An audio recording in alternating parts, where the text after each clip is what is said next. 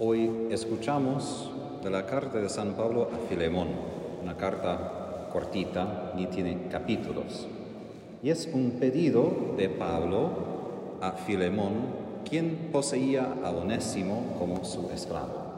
Aparentemente no sabemos exactamente qué pasó, porque Pablo no da los detalles, pero Onésimo en algún modo se había escapado.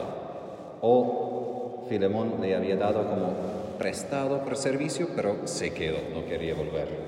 Y Pablo envía de vuelta a Onésimo a Filemón como su dueño, pero no ordenando, sino suplicando que Filemón lo libere que lo tenga no como esclavo, sino como hermano, porque aparentemente Onésimo fue bautizado, entonces frente de Dios tiene la misma dignidad. Pero también vemos que Pablo quiere a Onésimo como su compañero, porque aparentemente ha hecho mucho bien en cuanto a su servicio. Eso es el lado práctico. Pero del lado de la manera que Pablo escribe, para mí es una buena imagen de Dios. A veces tenemos imágenes de Dios que Él con su autoridad ordena, hagas esto, no hagas esto, tienes que hacer esto, no debes hacer esto. De hecho, en la liturgia, ¿cuántas veces tengo que decir la palabra todopoderoso, omnipotente? Pero Dios utiliza su poder y su autoridad de una manera muy suave. Y de hecho, cuando hablamos de la gracia de Dios, su gracia atrae. Y por esto San Pablo dice, aunque tengo absoluta libertad en Cristo para ordenarte lo que debes hacer, prefiero suplicarte en nombre del amor. Pablo, hasta como Dios mismo, suplica a nosotros en nombre de amor a cumplir lo que sí Dios quiere que hagamos, pero no por la fuerza, porque tampoco Pablo quiere tratar a Filemón como esclavo. Haz esto, punto final. Quiere tratar a Filemón como hermano. Y Dios Padre también trata a nosotros como hijos. Y ahí es un desafío nuestro, porque a veces somos más atentos a las obligaciones, más atentos a lo que tenemos que hacer, no tenemos que hacer, tenemos que no hacer. Pero si somos capaces de escuchar esas súplicas tan humildes de Dios, porque aun si es omnipotente, hay un límite que Él mismo ha puesto sobre su poder y es que Él nos creó libres. Tenemos nosotros la capacidad de decidir o sí o no. Y en el libro de Apocalipsis tenemos la imagen de Jesús tocando la puerta. Y hay esa pintura en Londres, en la catedral, donde la manija de la puerta se encuentra no afuera, sino adentro. Porque Jesús no se fuerza para entrar.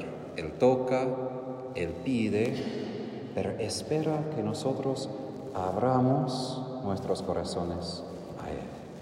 Ahora, a veces no somos tan atentos, a veces no escuchamos sus toques y a veces por su amor al menos yo he experimentado que cuando soy sordo, el Señor simplemente quita la puerta y dice, Tadeo, lo hago por tu bien, sal de allí y voy a quitar algunas cosas de tu vida que no deben estar.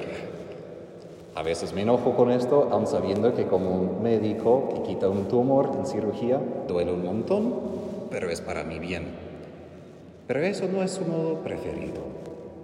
El modo preferido de Jesús es su misericordia, es su amor de pedir, ¿me puedes entregar esto?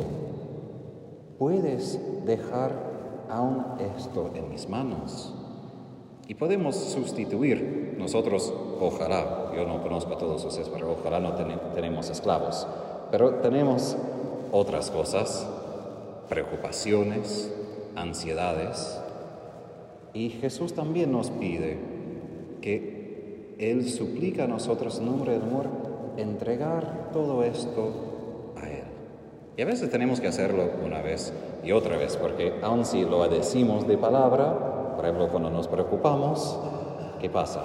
Es una cosa que como agarramos y queremos en algún sentido solucionar, resolver, controlar, Y no podemos, por lo más que nos preocupamos y pensamos en una cosa, no nos ha de cambiar nada, como Jesús mismo dice, por toda la ansiedad que puedes tener, ni puedes elongar ni un cabello sobre la cabeza. No podemos. Y allí experimentamos la libertad de su reino, la libertad de gracia, libertad de amor, donde no tenemos que esperar hasta que sea obligatorio, sino que actuamos desde un corazón atraído por gracia, que dice, quiero. No simplemente que tengo que o debo, pero quiero. Y eso es un fruto de la gracia de Dios. Por eso la oración, los sacramentos son tan importantes porque si no recibo esa gracia, si no experimento como Dios me atrae a mí, a su amor, entonces sí, todo se pone más pesado, más obligatorio y después solo cumplo lo que tengo que hacer por la fuerza porque solo me queda el miedo de quizás ir al infierno o fracasar o lo que sea. Pero Pablo apunta una cosa importante para nosotros y es esa súplica que Jesús hace miles de veces a nosotros cada día. Súplicas, inspiraciones del Espíritu Santo que son muy suaves y de hecho es muy fácil no prestar atención porque muchas veces tenemos muchos pensamientos humanos y no nos damos cuenta cuando Él está ahí hasta que se haga muy ruidoso y muy patente.